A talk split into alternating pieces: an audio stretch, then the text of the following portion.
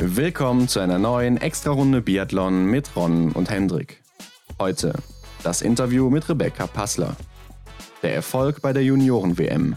Ihr Sieg über Vira und Vitozzi und ist sie Italiens große Hoffnung für Antols 2026? Viele haben sich ja gewünscht, Hendrik, ne? Endlich mal eine Nachwuchsathletin oder mal wieder, weil wir hatten ja im letzten Jahr schon welche am Start. Diesmal die erste Italienerin aber bei uns, überhaupt sogar. Ja, ist eine kleine Premiere. Genau, und es ist äh, Rebecca Passler aus Antolz, sie trainierte auch. Ist eine erfolgreichsten Athletin bei den Junioren-Weltmeisterschaften jetzt 2021 gewesen, also noch gar mhm. nicht lange her. In Obertiljach war es ja. Und man sieht bei ihr natürlich auch über die letzten Jahre hinweg immer so eine kontinuierliche Steigerung. Und das ist ja auch das, was wichtig ist, gerade bei den jungen Athletinnen. Ja klar, also ich denke auch, da ist noch kein Ende in Sicht. Ich glaube, äh, die junge Frau hat noch ziemlich viel Potenzial, was natürlich auch, ja, aus unseren Augen kann ich ja schon verraten, beim Highlight der Massenstart in Italien bei der italienischen Meisterschaft zum Vorschein kam, wie ich finde. Äh, also ja, das war ja wirklich sehr beeindruckend. Ja, da ist es mal kurz durchgeblitzt. Äh, also sehr vielversprechendes Talent, denke ich zumindest, oder denkst du wahrscheinlich auch für die ja, Zukunft. würde ich so unterschreiben, ja. Wenn ich jetzt mal hier so für dich sprechen darf, ne, Hendrik? Und äh, ja, brandaktuelle Meldung ist ja auch, dass sie sogar im A-Kader ist. Mit Lisa Vitozzi, mhm. Dorothea Viera, Michela Carrara und dann eben sie, also eine von vier Damen, die ja. da im A-Kader unterwegs sein werden jetzt in der Vorbereitung. Also man sieht schon, dass auch die Italiener selbst viel von ihr halten. Mhm. Ja, sie hat bestimmt sehr guten Eindruck hinterlassen beim Trainerteam und ja, der Wink mit dem Zaunfall, der wurde nicht außen vor gelassen. Darf sie natürlich in diesem Feld dann da mittrainieren und ich glaube, da kann sie einiges von lernen. Ja, und vielleicht werden wir sie auch bald dann schon bei den Olympischen Spielen sehen. Eine 19-Jährige, beziehungsweise dann wird sie 20 Jahre alt sein. Mhm. Ist noch sehr jung, und eine Dame, die auch bei den Olympischen Spielen definitiv dabei sein wird, ist natürlich Dorothea Viera, ja. die sich aber jetzt auch schon mal zu den Olympischen Spielen 2026 zu Hause in Antals geäußert hat. Mhm. Denn Hendrik, sie glaubt nicht, dass sie da noch weitermachen wird, denn sie wird zu der Zeit dann 35 Jahre alt sein und sie glaubt, dass es dann natürlich auch schwierig ist, äh, da noch Leistungen abzurufen und sie sagt, mhm. ja, wenn die Leistungen nicht mehr kommen, dann wird sie auch aufhören. Bis dahin will sie aber noch weitermachen. Also, wir hatten ja schon mal so ein bisschen angedeutet, oder sie hat es ja selber mal angedeutet, dass nach den Spielen jetzt schon Schluss ist. Mhm. Ja, was meinst du dazu? Glaubst du, äh, sie wird dann noch weitermachen, wenn jetzt die Saison erfolgreich wird? Oder glaubst du, sie hört dann doch eher auf? Ja, Ron, das sind noch in etwa fünf Jahre. Bis dahin kann echt viel passieren. Also wenn sie nochmal einen Titel dazu holt, die große Kristallkugel nochmal gewinnen kann und da auch oben mit dabei sein kann, äh, weiterhin dabei sein kann, dann glaube ich schon, dass man da dann den großen Abschluss finden kann. Aber ich habe auch gelesen, dass ihr Mann so ähm, ja die Andeutungen macht, so dass sie es vielleicht auch allmählich sein lassen könnte, denn es gibt ja nicht nur den Sport, sondern auch die Familie. Ja, das ist natürlich auch immer so ein Ding dann bei den Sportlerinnen gerade natürlich, die auch äh, dann eben äh, den Familienwunsch haben, mhm. muss man sich natürlich dann auch irgendwann wahrscheinlich mal entscheiden. Gerade wenn man schon äh, ja, Anfang 30 ist, glaube ich nicht, dass man nach einem Kind nochmal unbedingt zurückkommt. Ist, glaube ich, eher selten gewesen, auch in der Vergangenheit. Ja, klar, die Einzelfälle gibt es, ne? aber ja. ja, ich denke, da findet man dann irgendwann halt den Schlussstrich, ja. Ja, ich denke auch, dass sie es dann eher dabei belassen wird und äh, sich auf ihre Erfolge zurückbesinnt, wenn sie dann mal die Entscheidung trifft, aufzuhören, beziehungsweise mhm. dann eventuell auch eine Familie plant. Aber bis dahin werden wir sie noch ein paar Jahre am Schießstand vor allen Dingen verfolgen können, denn da ist es ja auch immer sehr aufreibend, was man da von ihr sehen kann. Ne? Mhm. Diese Schnellfeuereinlagen, die uns schon oft bezaubert haben, auch in der Vergangenheit. Und wir bleiben noch ein bisschen in Italien, Hendrik, denn auf der IBU-Seite gibt es ein Interview mit Lisa Vitozzi, Italienerin, ne? wie der Name schon ein bisschen andeuten lässt vielleicht, und mhm. Paulina Fialkova aus der Slowakei die sich äh, zu ihrer Covid-19-Erkrankung geäußert haben und wie sich das auf, ihre, äh, auf ihren Sport ausgewirkt hat, aufs Training, auf mhm. ihren Körper auch. Denn äh, Lisa Vitozzi war ja direkt vor der Saison noch äh, daran infiziert und hatte ziemlich ja. damit zu kämpfen. Und äh, Paulina Fialkova ja ziemlich zu Beginn der Saison, also als mhm. sie, glaube ich, gerade dann in Finnland angekommen waren. Ja, da kann man dann auch mal äh, nachlesen, wie das auch junge Männchen mitnehmen kann. Damals gab es ja noch nicht diese Mutanten, die da im Moment jetzt in ja. Umlauf sind, die auch die Jüngeren so ein bisschen mehr angreifen. Mhm. Ja, ist auf jeden Fall auch interessant, vor allen Dingen für Leute, die selber sportlich aktiv sind. Ja, gut, dass du es gerade ansprichst. Für sportlich Aktive gibt es ähm, die Biathlon Klima Challenge. Und über diesen Begriff bin ich in den letzten Tagen häufiger gestolpert und dachte mir so, was hat es damit auf sich? Und zwar, ja, man sieht es viel auf Social Media, ne? im Moment genau. bei den vielen Sportlern und Sportlerinnen. Mhm. Die IBU blickt so ein bisschen auf die Zukunft und hat sich das Ziel oder hat sich zum Ziel genommen, ein klimaneutraler Sport zu werden. Äh, spätestens 2030 soll es soweit sein, dass der Einfluss den der Biathlonsport auf das Klima hat, reduziert wird. Wie kann das funktionieren, habe ich mich gefragt oder wird sich wahrscheinlich der eine oder andere da draußen auch fragen. Dafür ist halt diese Challenge da, die zum Ziel hat, 100.000 Bäume zu pflanzen. Und ja, das funktioniert wie folgt. Es gibt ein paar Athleten, die daran teilnehmen, zum Beispiel Franziska Preuß, Dorothea Viera, Emilia Jacquelin und ich glaube auch Johannes Dahle und noch viele andere Leute mehr. Sebastian ähm, Samuelsson habe ich auch gesehen, ja. Genau, und diesen Biathletinnen und Athleten kannst du dich dann anschließen und deine Kilometer, die du so in deiner Freizeit abreißt auf dem Rad oder beim Laufen, die kannst du dann in einer App irgendwie geltend machen, sammeln und dann dadurch Bäume pflanzen. Ja, hört sich ja nach einer guten Sache an. Ich frage mich nur, ob 100.000 Bäume da wirklich äh, so helfen sollen oder das dann äh, klimaneutral machen. Kann ich mir jetzt ehrlich gesagt nur schwer vorstellen, aber ich kann es mir als Laie jetzt äh, nicht mhm. so erklären. Keine Ahnung. Ja, ich denke, es ist auf jeden Fall ein guter Schritt, Klar, ja. dass man die Wälder bepflanzt und dass der Natur halt einfach was zurückgegeben wird. Ja, kann man sicher nichts gegen sagen und ist auch eine coole Sache. Also macht da mit, Leute. Ich glaube, das hat jetzt am 1. Mai gestartet und. Oh ja, genau. Es läuft hat, dann noch ähm, den ganzen Monat oder wie lang ist das? Also, soweit ich weiß, geht es so lange, bis die 100.000 Bäume dann virtuell erreicht sind. Ah, okay. Ich dachte, es wäre so eine Challenge, dass man in einem Monat irgendwie eine bestimmte Zahl erreichen müsste, aber. Okay, ja, dann bin ich mal gespannt, wie lange man dafür braucht. Und wir werden es sicher dann hier nochmal erwähnen, wenn es soweit ist. Genau, schauen wir mal. Und wo man auch nochmal reinhören könnte, ist vielleicht die erste Folge von uns, denn da haben wir uns ja äh, zu ein paar Fragen geäußert, die immer mal wiederkommen. Wir hatten ja jetzt auch letzte Woche nochmal eine Fragerunde auf mhm. Instagram gestartet. Da kommen häufig ähnliche Fragen und äh, Fragen, die wir halt auch in der ersten Folge schon mal beantwortet haben, auch zu uns teilweise. Mhm. Und wen das interessiert, der kann da gerne nochmal reinhören. Und man merkt auch immer wieder, dass die Leute auch sehr an unseren Statistiken interessiert sind. Ne? Also da sind ja. schon einige so Statistik-Nerds dabei, ne? jetzt mal nicht negativ gemeint. Und wir haben ja diese Woche auch die U25-Wertungen gebracht. Beziehungsweise, wer hätte denn da gewonnen in den letzten zehn mhm. Jahren, bevor es diese Wertung gab? Die wurde ja jetzt erst in diesem Jahr eingeführt. Mhm. Ja, und bei den Männern muss man sagen, Wenig überraschend natürlich, ziemlich häufig Johannes Dinges Bö dabei gewesen und ansonsten geht der Titel hier generell nur nach Frankreich und Norwegen und Sebastian Samuelsson der einzige Schwede, der dann auch aus einem anderen ja. Land kommt. Ja, fand ich auch persönlich eine sehr spannende Sache, diese Statistik oder einfach mal zu sehen, so wer hat denn da in den letzten Jahren dann das blaue Trikot gewonnen? Ja, wie du schon sagst, ne, das ist halt wirklich kaum verwunderlich, dass hier Johannes Denisbö so oft aufgelistet ist. Es gab ja vorher diesen Rookie of the Year Award, den gab es mhm. dann für den besten Athleten, der in seiner ersten Saison war. Also wer da die meisten Punkte gemacht hatte, aber es war immer so ein bisschen verfälscht. Ne? Also zum Teil waren dann Leute dabei, die haben ihre erste Saison gemacht, die dann komplett dabei waren für eine Nation, mhm. Hatten dann nicht viele Punkte, aber mehr als zum Beispiel ein Sturla Holmler Greit, der nur vier Rennen gemacht hat in der letzten Saison. Ja. Da hat ja zum Beispiel der Russe Nikita Porschnev in der letzten Saison den Rookie mhm. of the Year Award gewonnen der ja eigentlich nicht wirklich was gerissen hat. Und ja. äh, da hätten anderes vielleicht ein bisschen mehr verdient gehabt. Ja, stelle ich mir jetzt gerade auch schwierig vor. Hatte ich mich bislang nicht mit beschäftigt, aber ja, so von den Überlegungen her, ja, vielleicht ein bisschen schwierig. Ich glaube, deshalb ist die IBU dann auch dazu übergegangen, hier diesen äh, neuen Award einzuführen. Und mit dem blauen Trikot mhm. ist natürlich auch eine coole Sache, ne? dass man das so im Rennen ja. sieht, wer da aktuell der Beste ist. Und ja, bei den Herren ist es natürlich auch wenig verwunderlich, dass Johannes Dingesbö hier Rekordhalter ist, der, äh, mhm. ich glaube, in jeder Saison außer eben in der ersten, wo er äh, nicht ganz dabei war, immer den Titel geholt hat. Und sobald mhm. er älter war als 25, also nicht mehr, beziehungsweise sobald er älter war als 24, also nicht ja. mehr hier mitmachen konnte, hat er dann den Gesamtweltcup gewonnen, wenn man sich das mal anguckt.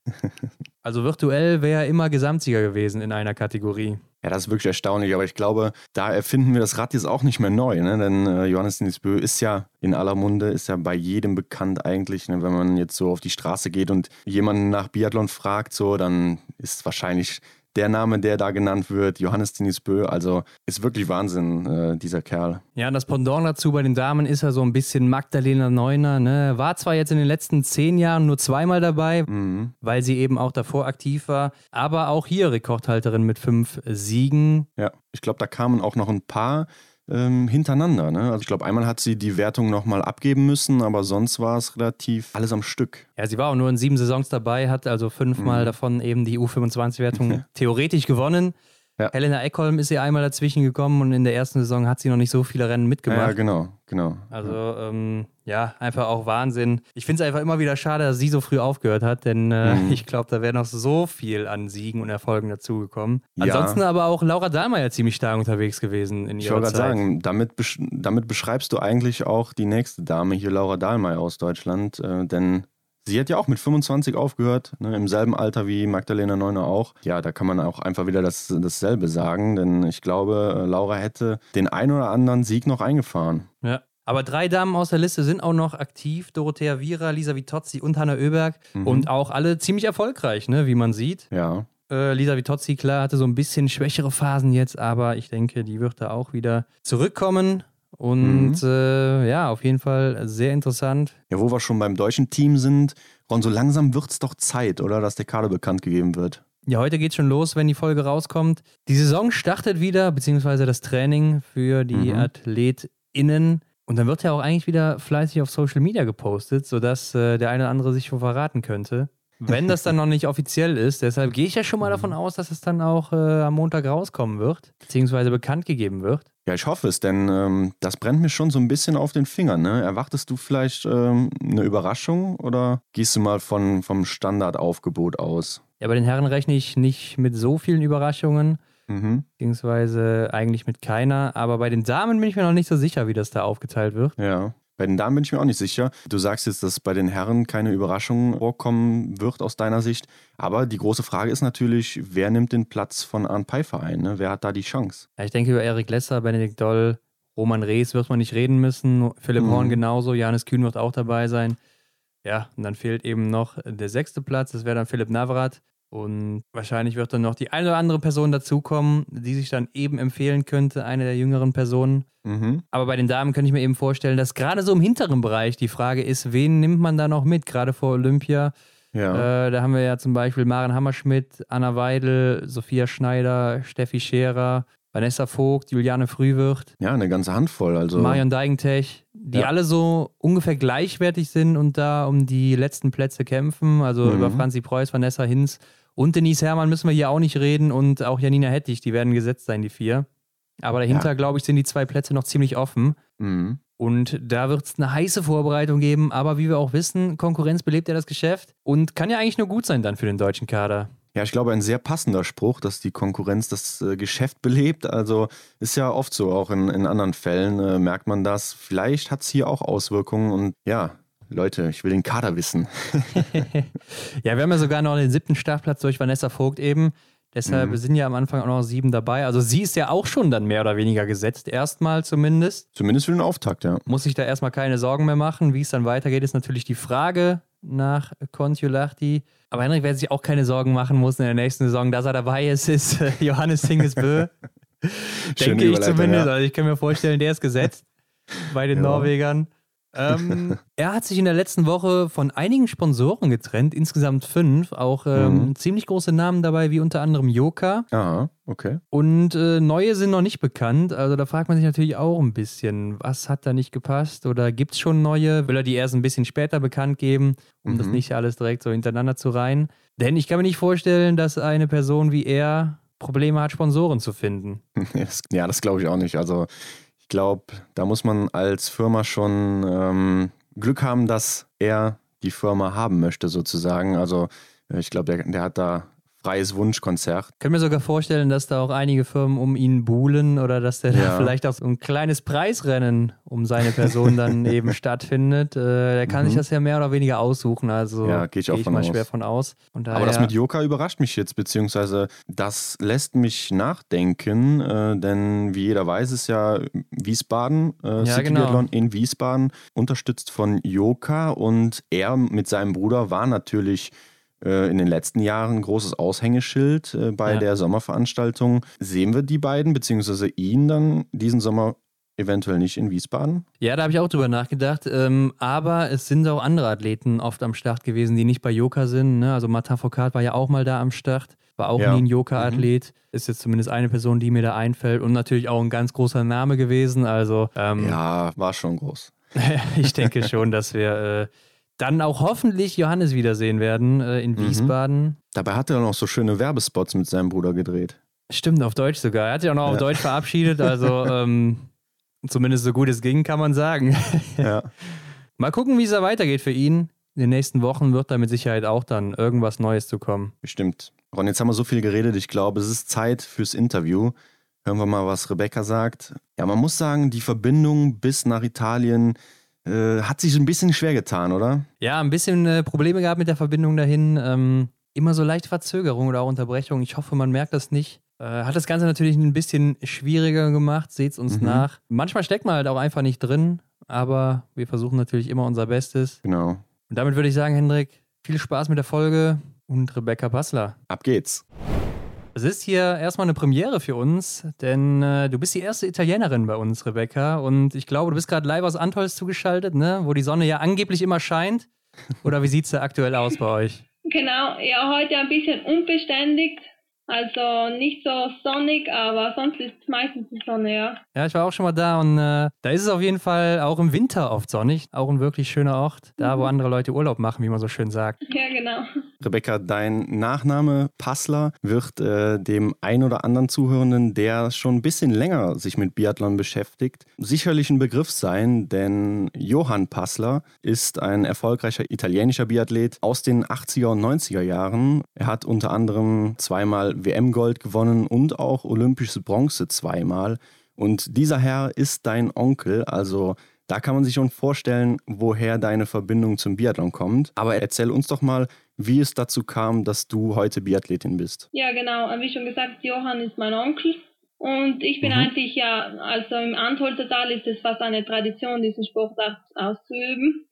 Und ähm, durch ihn schon, weil er schon so bekannt ist, habe ich dann auch probiert. Ähm, meine ältere Schwester hat auch Biathlon getan und sie hat mich dann mitgenommen zum Biathlon-Training. Da war ich so neun Jahre alt und von diesem Tag an bis jetzt habe ich immer noch Spaß an diesem Sport. Ja, und du bist ja jetzt 19 Jahre alt, also circa zehn Jahre ist es dann wahrscheinlich her. Ne? Deine Karriere ist auch noch nicht mhm. so lang, aber trotzdem, wie wir zumindest finden, schon viele Highlights da zu finden in der kurzen Zeit. Und die wollen wir hier heute mal ein bisschen genauer unter die Lupe nehmen. Du warst ja schon 2019-20 im Junior Cup ziemlich stark unterwegs meistens da unter den Top 10 zu finden und das, obwohl du ja noch eine der jüngsten warst, ne? mit gerade mal so 18 Jahren. Und ich würde auch sagen, das Highlight des Jahres oder des letzten Jahres war für dich wahrscheinlich hier die Jugend-WM mit zwei Silbermedaillen im Einzel und mit der Staffel.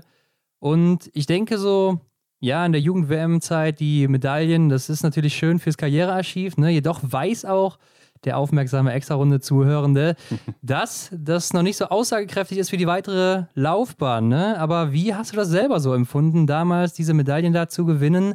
Hast du da vielleicht auch so ein bisschen mehr Interesse dann an deiner Person feststellen können, auch von Medien oder Sponsoren oder so schon, obwohl du noch so jung warst? Ja, also ähm, es war schon so, dass man den Unterschied gesehen hat, als wir die Medaillen gemacht haben hat man schon gekannt, die Medien wurden dann langsam aufmerksamer, sie wollten Interviews, ja. Fotos, man, man hat dann überall gesprochen, ja, die hat eine Medaille gemacht und so und dann wurde man halt bekannt darauf. Man ist dann halt, ähm, man darf nicht zu viel auf diese Medaille schauen, weil man ist ja noch jung und das ist schon ein großer Unterschied dann mhm. schon zum Juniorenbereich. Ja.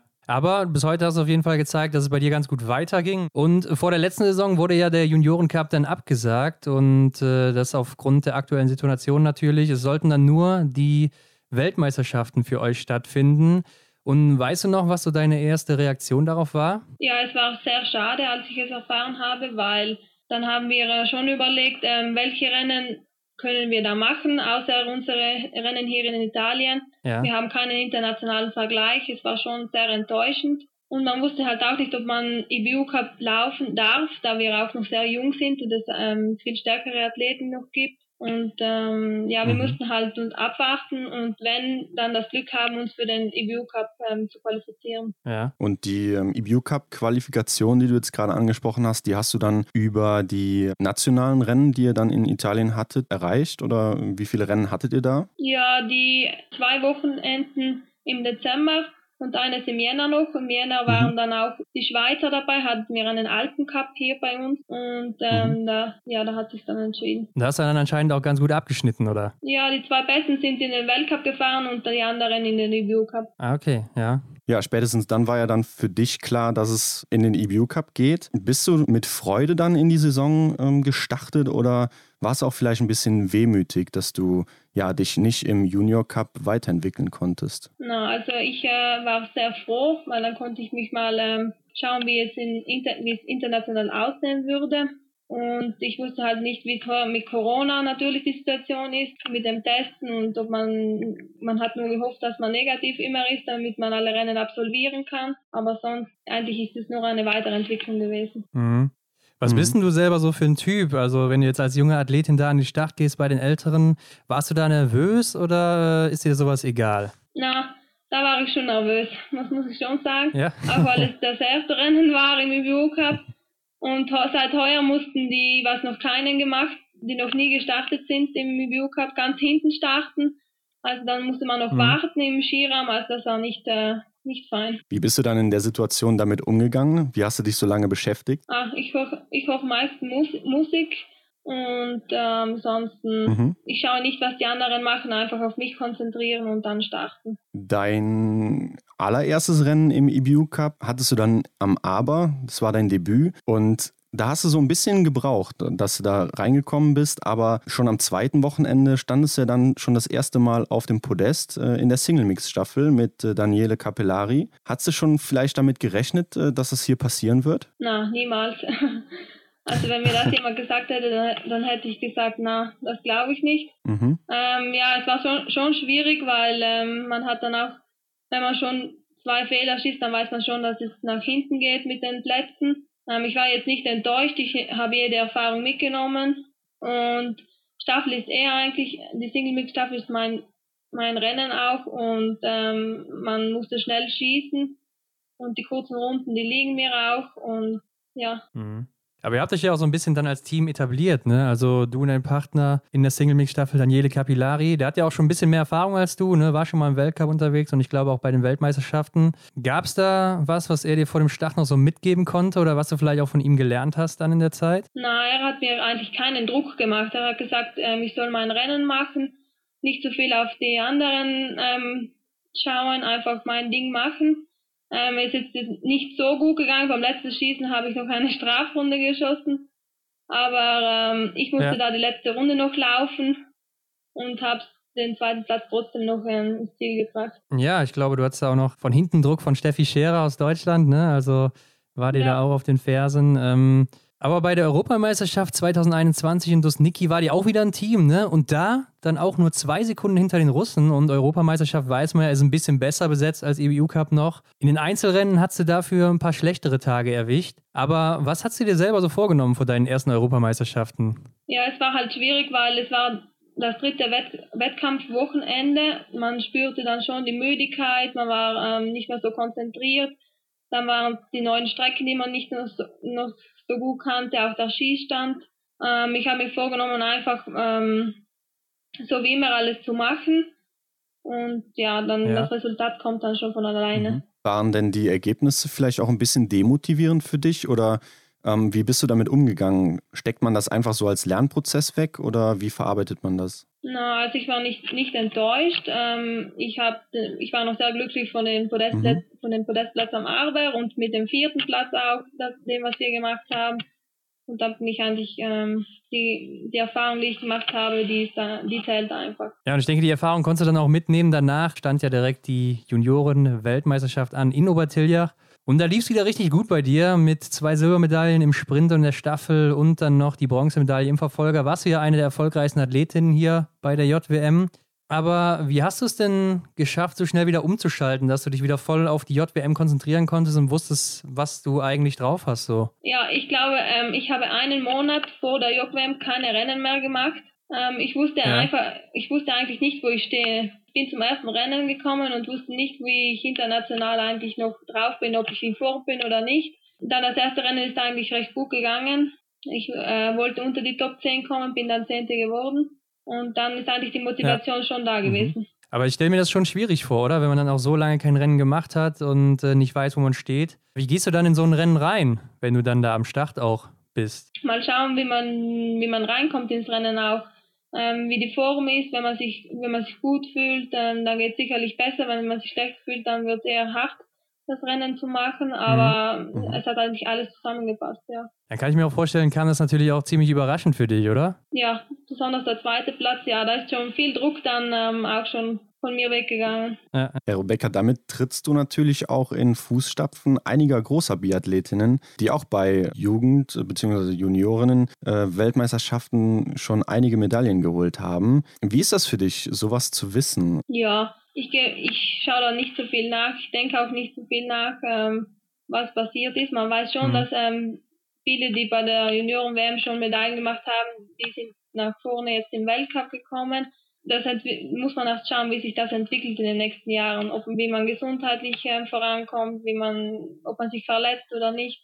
Das muss man alles erst schauen. Mhm. Ja, und nach der JWM in Obertiljach war die nächste Station im IBU Cup ebenfalls in Obertiljach. Das heißt, da ging es dann nahtlos über. Und ja, hier hast du wirklich starke Leistungen erzielt, nämlich dein erstes Einzelpodest bei den Seniorinnen ähm, mit dem dritten Platz im Sprint. War das für dich nochmal ja, eine Steigerung im Vergleich zu den Ergebnissen der JWM? Ja, das war sicher eine Steigerung. Dazu muss ich sagen, am Tag vorher ging es mir richtig schlecht. Ich hatte richtig Blasenprobleme. Ähm, ich war den ganzen Tag im Bett und konnte nichts mhm. machen. Ähm, ich entschied dann, der Trainer hat gesagt, weil das Rennen erst am nächsten Tag am Nachmittag ist, ich entscheide in der Früh, wie es mir dann geht. Es ist mir relativ so lala gegangen, ging dann trotzdem an den Start um halt das Rennen absolviert zu haben. Und dann da ist der dritte Platz gekommen, also sehr überraschend.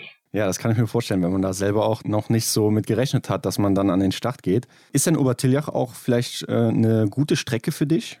Passt die dir? Ja, also von Antholz ist Obertiljach nur eine Stunde entfernt. Wir sind meistens, wenn wir nicht in Antholz trainieren, mhm. im Doblach oder nach Obertiljach gefahren. Und die Strecke kenne ich eigentlich schon länger und ähm, sie gefällt mir auch sehr. Ja, ihr hattet äh, allgemein, glaube ich, bei den Juniorinnen oder auch dein Team ganz gute Ergebnisse da. Ne? Ich glaube, Anna Gandler ist da auch, äh, ja, hat da auch ein ganz gutes Ergebnis gemacht oder auch äh, Hanna Auchenthaler. Ist das nicht vielleicht auch so ein Vorteil, wenn ihr vorher schon zwei Wochen da vor Ort wart und die Strecken auch noch so ein bisschen ausgeklügelt habt im Vergleich zu den anderen Starterinnen dann da? Ja, wir hatten sicherlich ein bisschen einen Vorteil. Wir wussten, wie wir ähm, die Runden einteilen müssen, um dann am Schießstand, Schießstand gut zu schießen. Ähm, und ähm, wir wussten auch, wie die Verhältnisse sind. Es war relativ warm. Ja, sicherlich ein Vorteil war es, dass wir schon Rennen hier hatten. Ich denke mal, wenn das warm ist, ist es natürlich auch schwieriger. Und du bist ja eigentlich eine recht große Athletin. Kommst du denn damit dann überhaupt gut zurecht? Ja, eigentlich schon. ich bin nicht so schwer, also ich komme leicht ähm, aufwärts voran und ähm, ja. man muss sich halt nicht so stark kleiden, man muss halt wenig Kleidung anhaben viel trinken und dann geht das schon. Mhm. Ja, du hast ja am Anfang auch noch gesagt, du warst ziemlich nervös, bevor es so in die Saison ging und du gehört hast, ja, jetzt geht's los im IBU Cup bei den Älteren endlich. Gab es denn irgendwo bei dir so einen Moment, wo es so Klick gemacht hat, ja, dieser berühmte Klickmoment, wo dann vielleicht auch so die Nervosität abgefallen ist oder du auch gemerkt hast, äh, ja, wie der Hase so läuft hier im IBU Cup, denn die Ergebnisse wurden ja immer besser bei dir dann. Ja, meistens äh, bin ich nicht mehr nervös, wenn ich genau diese Sekunde, wo ich de, den Startbereich verlasse, dann bin ich eigentlich nicht mehr nervös, weil dann muss ich laufen und mein, meines machen. Aber der Klick, ja. der war eigentlich erst ähm, bei der Junioren-WM, sagen wir das so. Ah, okay, aber äh, bei deinem dritten Platz, denke ich mal, warst du wahrscheinlich dann auch überhaupt nicht aufgeregt, weil du gedacht hast, ja, heute geht eh nichts, äh, ich bin nicht so gut Nein. drauf. Ja, vielleicht war das dann auch die Erfolgsformel. Könnte ich mir vorstellen. aber zum Abschluss der Saison ist ja für uns so ziemlich überraschend gewesen. Gab es ja noch die italienischen Meisterschaften, ne? Mit einem Massenstart in Mattel war das. Und du bist hier vor Lisa Vitozzi und Dorothea Viera ins Ziel gekommen und das sogar bei gleicher Fehleranzahl wie Lisa Vitozzi. Hast also so die beiden großen Italienerinnen der letzten Jahre geschlagen, auch wenn das dann später natürlich in Juniorinnen und Seniorinnen aufgeteilt wurde. Aber wie würdest du selber so dieses Rennen einordnen? War das ein besonderer Tag bei dir oder vielleicht auch irgendwas, wo du so über dich hinausgewachsen bist? Ja, es war sicherlich ein besonderer Tag. Wir durften also wir durften mit ihnen zusammen den Masterstart machen, weil wir nicht so viele Athletinnen sind. Ähm, wir haben dann mhm. gesagt, ja, wir schauen mal, wie, wie sie das Rennen einteilen, wie sie schießen, ob wir mit ihnen mithalten können. Also haben wir alles ähm, so geschaut. Eigentlich im Rennen drinnen wusste ich eigentlich nicht, ähm, dass ich Erste bin, weil sie den Schießstand aufgeteilt hatten von 1 bis ja. 15 Junioren und von 15 bis mhm. ähm, aufwärts die ja. Senioren. Und ich bin immer auf der Eins gewesen, aber wusste dann nur, ich bin Erste von den Junioren. Und als ich als Letzte dann den Schießstand verlassen habe beim letzten Schießen, dann haben sie mir zugeschrien, ja, du bist Erste ähm, von allen und wie dort ist nur sieben Sekunden hinter dir. Dann habe ich gedacht, ah, eine Weltcup-Athletin, die kriegt mich gleich. Aber mhm. bis zum Ziel dann hat sie mich nicht bekommen. Dann bin ich auch noch gestürzt, zwei Meter vor dem Ziel. Ja. Wahrscheinlich, weil ich jubeln wollte und habe einen Stock zwischen meine Ski bekommen. Aber habe es trotzdem noch ins Ziel geschafft. Aber du hast sogar, glaube ich, auch noch äh, den Vorsprung ein bisschen ausgebaut, ne? Also ich weiß nicht, bist du da um dein Leben gelaufen oder äh, ganz normal und es hat einfach gereicht? Und vielleicht ist es jetzt deine normale Form so, dass du auch mit denen mithalten kannst schon jetzt? Na, also ich muss sagen, das war eines von den schwersten Rennen, weil ähm, es war sehr warm, es war sehr tief, der Schnee. Wir waren die letzten ähm, an der Reihe, ich glaube um halb, um drei, halb vier nachmittags. Ja. Mhm. Und ähm, ja, die letzte Runde, die war einfach ähm, zum Sterben fast. Ich habe alles gegeben. Aber die dort hinter mir, glaube ich, war, ähm, die war auch am Ende.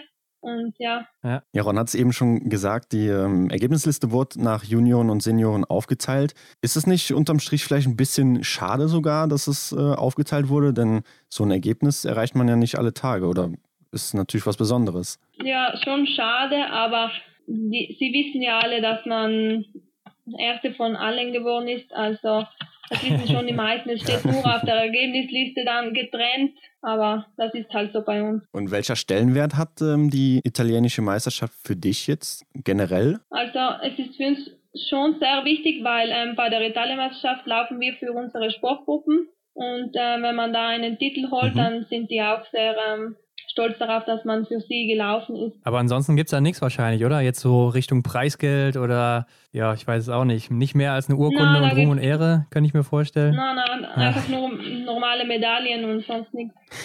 okay. Also, wenn du mich fragen würdest, könnte ich mir, glaube ich, kein besseres Saisonabschlussrennen vorstellen.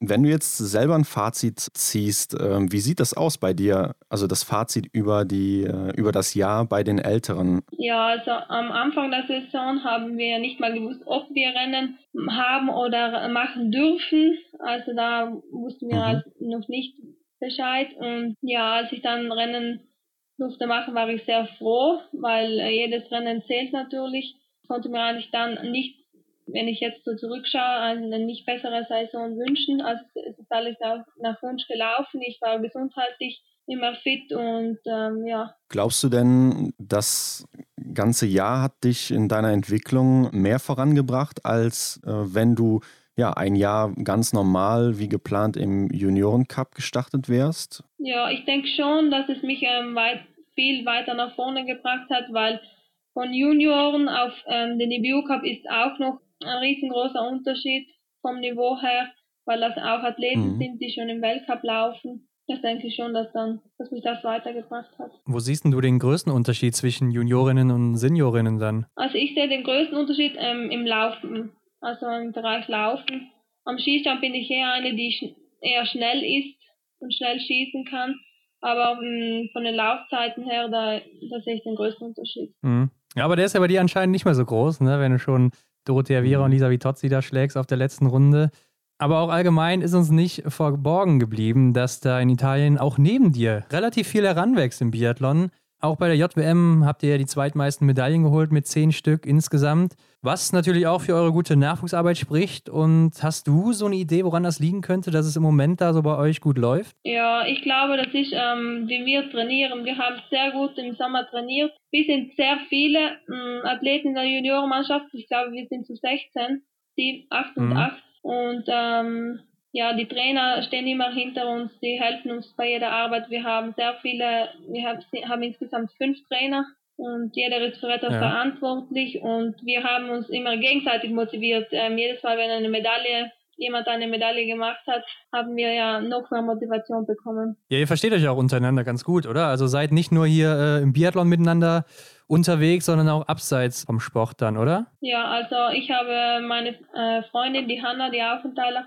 äh, mit der bin ich mhm. schon seit dem Kindergarten ja. an befreundet, mache viel mit ihr, trainiere viel mit ihr, aber auch die anderen. Sie hat ja auch in der Familie schon so eine kleine Biathlon- oder Langlaufgeschichte, ne? Ja, der Papa. Genau, genau. War auch Biathlet, ist es richtig? Ja, der ist jetzt ähm, Trainer bei den, in der USA, bei den Amerikanern im Weltcup. Stimmt, mhm. ja, richtig. Rebecca, du hast gerade angesprochen, dass du auch schon ziemlich schnell schießen kannst. Und das erinnerte mich jetzt gerade auch natürlich an Dorothea Viera. Wie soll es anders sein?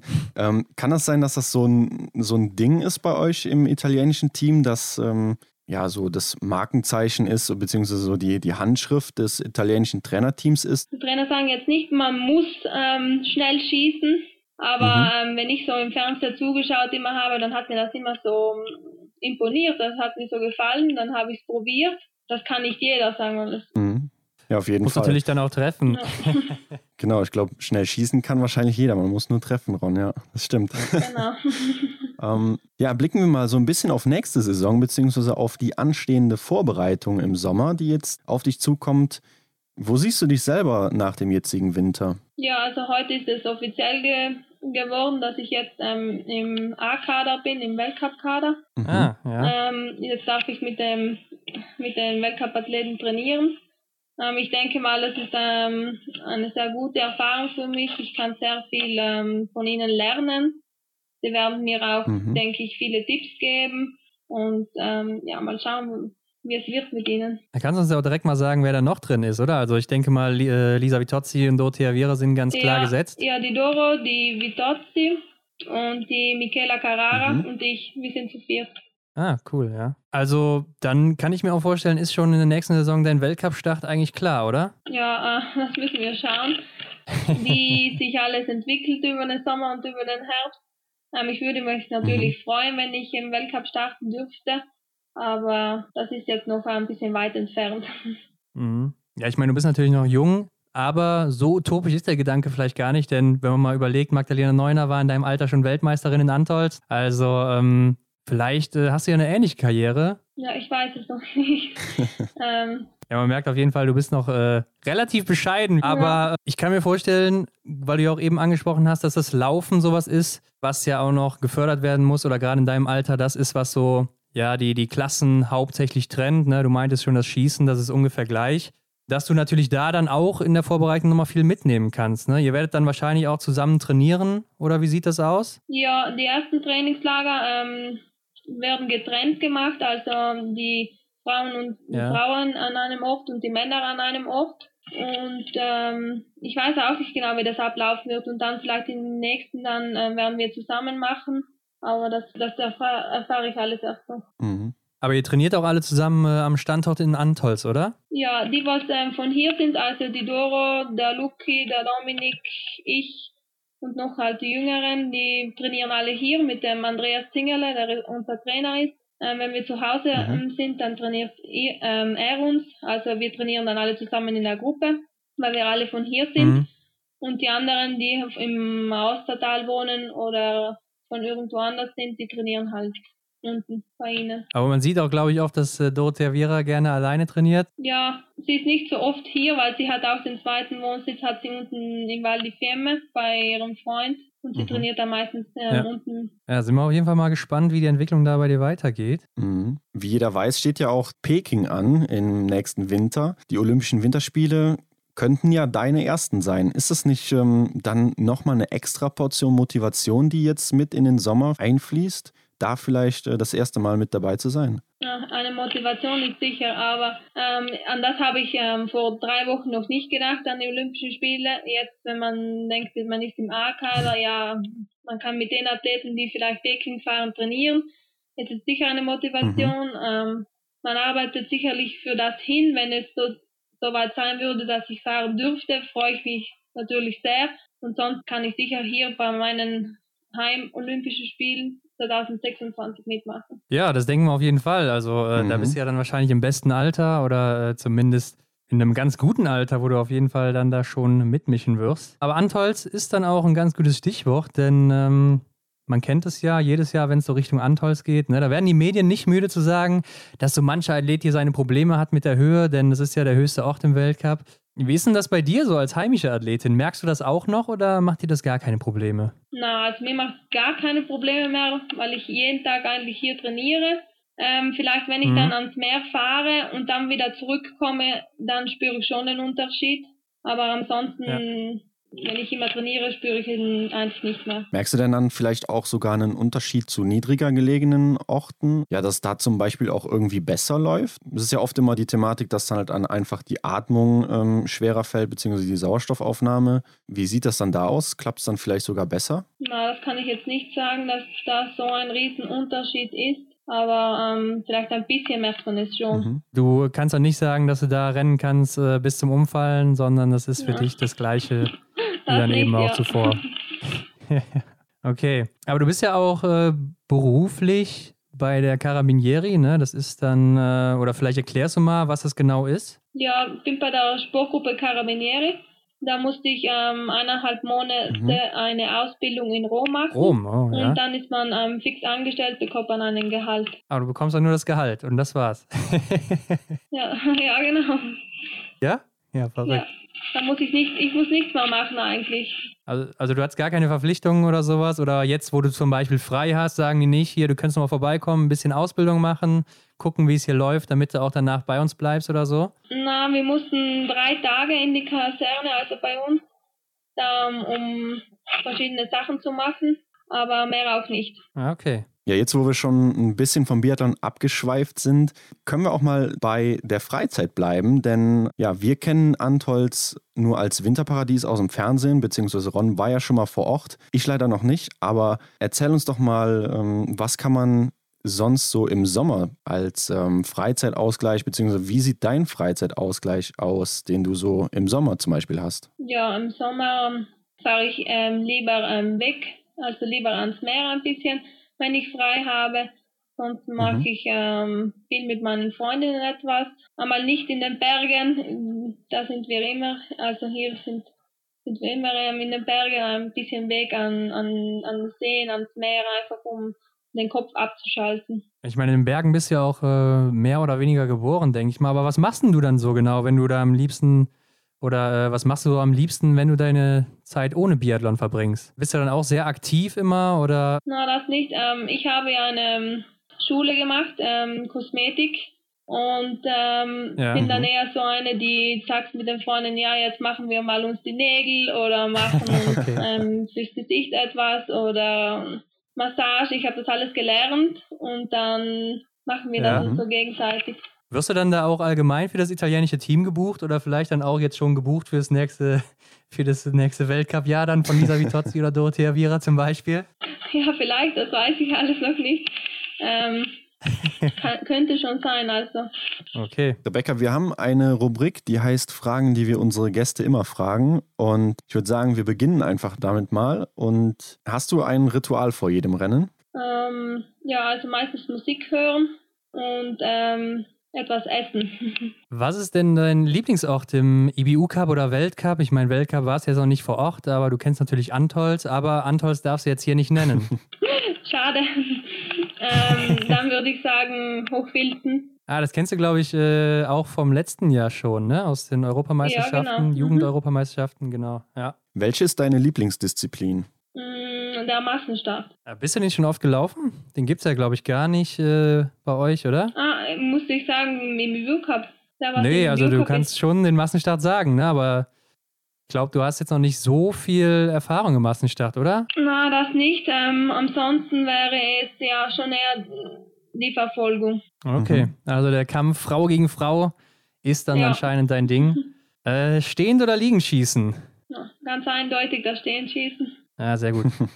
Was ist für dich das Coolste am Biathlon? Also, dass es nie langweilig wird. Ähm, bis zum letzten Schuss weiß man eigentlich nicht, wo man steht. Da kann alles noch passieren. Mhm. Und was ist für dich das Schlimmste am Biathlon, gerade so aus Athletinnen-Sicht? Ähm, ja, dass ähm, etwas schief gehen kann im letzten Moment noch und man, ja, man kann es nicht mal wieder gut machen. Wie zum Beispiel so ein Sturz vor der Ziellinie, oder? Genau, ja. Aber da ist ja noch alles gut gegangen, ja. Welcher war bisher dein schönster Moment im Biathlon? Hm, schwierig. Ähm, ich glaube, das war ähm, eigentlich der, ähm, der Abschlusssieg in Martel. Mhm. Obwohl der ja vielleicht vom Ranking her jetzt so vom Prestige außenrum vielleicht so am wenigsten wert ist von deinen Rennen, oder? Ja, ja genau. Aber trotzdem ähm, ja. zählt das etwas für mich halt. Mhm, klar. Ja, ich kann das voll nachvollziehen. Also ich wäre, glaube ich, auch überglücklich, wenn ich da die Besten der Welt schlagen mhm. würde oder die Besten aus Italien. Gerade dann äh, natürlich Dorothea Viera, ne? Das äh, passiert nicht alle Tage. Äh, wer sind denn deine Vorbilder im Biathlon oder vielleicht auch außerhalb vom Biathlon, andere Sportler oder sowas? Na, ja, logisch, die Vorbilder sind, äh, waren immer die Doro und die Lisa und sonst ähm, hat mir heuer auch sehr gut die Direl Eckhoff gefallen. Heuer war sie sehr konstant, mhm. also man hat schon gemerkt, dass sie etwas an ihrer Schießleistung auch gemacht hat und ja, das hat mir sehr gut gefallen. Dann stell dir jetzt mal vor, du könntest dir den besten Biathleten der Welt zusammenstellen und es ist auch egal, welche Eigenschaften du nimmst. Was würdest du nehmen und von wem? Egal ob Frau, Mann, aktiv oder inaktiv? Also, dass er konstant ist, ist dass er ähm, gut im Schießen, gut im Laufen und ähm, Fair Play. Und von wem würdest du das so nehmen, wenn du jetzt sagst, zum Beispiel die Konstanz von äh, Johannes Tingnesbö oder sowas, das Laufen von XY? Schau mal, das Laufen könnte man von Johannes haben, das Schießen von der Doro. mhm. Und ja. alles zusammen hat dann Jakov geschafft. ja, das, das stimmt. das war gut, ja. Rebecca, was würdest du auf eine Werbetafel schreiben in einer großen Stadt, wo es jeder lesen kann? Hast du irgendein Motto oder eine Einstellung, der du nachstrebst? Na, da muss ich ganz ehrlich sagen, habe ich keine. Mhm. Ich wüsste auch nicht, was, äh, was ich schreiben sollte. Oder vielleicht irgendwas, was du so inspirierend findest oder so? Fällt mir nichts ein, na. Na gut, dann äh, war das auch schon die letzte Frage. Rebecca, du kannst aber noch Werbung machen in eigener Sache. Vielleicht erzählst du noch unseren Zuhörenden, wo sie dich finden können, wenn sie mehr über dich erfahren wollen, denn du bist ja auch auf Social Media aktiv. Genau, ähm, auf Facebook bin ich aktiv und auf Instagram immer unter dem Namen Basler Rebecca. Mhm. Ja, genau, werden wir auf jeden Fall noch in den Show Notes verlinken und wir danken dir auf jeden Fall für deine Zeit. Hat uns sehr gefreut und äh, sind auf jeden Fall auch mal gespannt, wie es bei dir weitergeht. Also wenn du jetzt im A-Kader bist, das hört sich ja schon mal gut an. Wir hatten es natürlich schon erwartet, ne? ja. gerade nach den letzten Ergebnissen. Aber mal gucken, was wir dann nach der Vorbereitung von dir erwarten können und äh, sind da auf jeden Fall schon gespannt. Super, danke. Alles Gute. Tschüss. Bis dann. Danke. Ciao. Tschüss.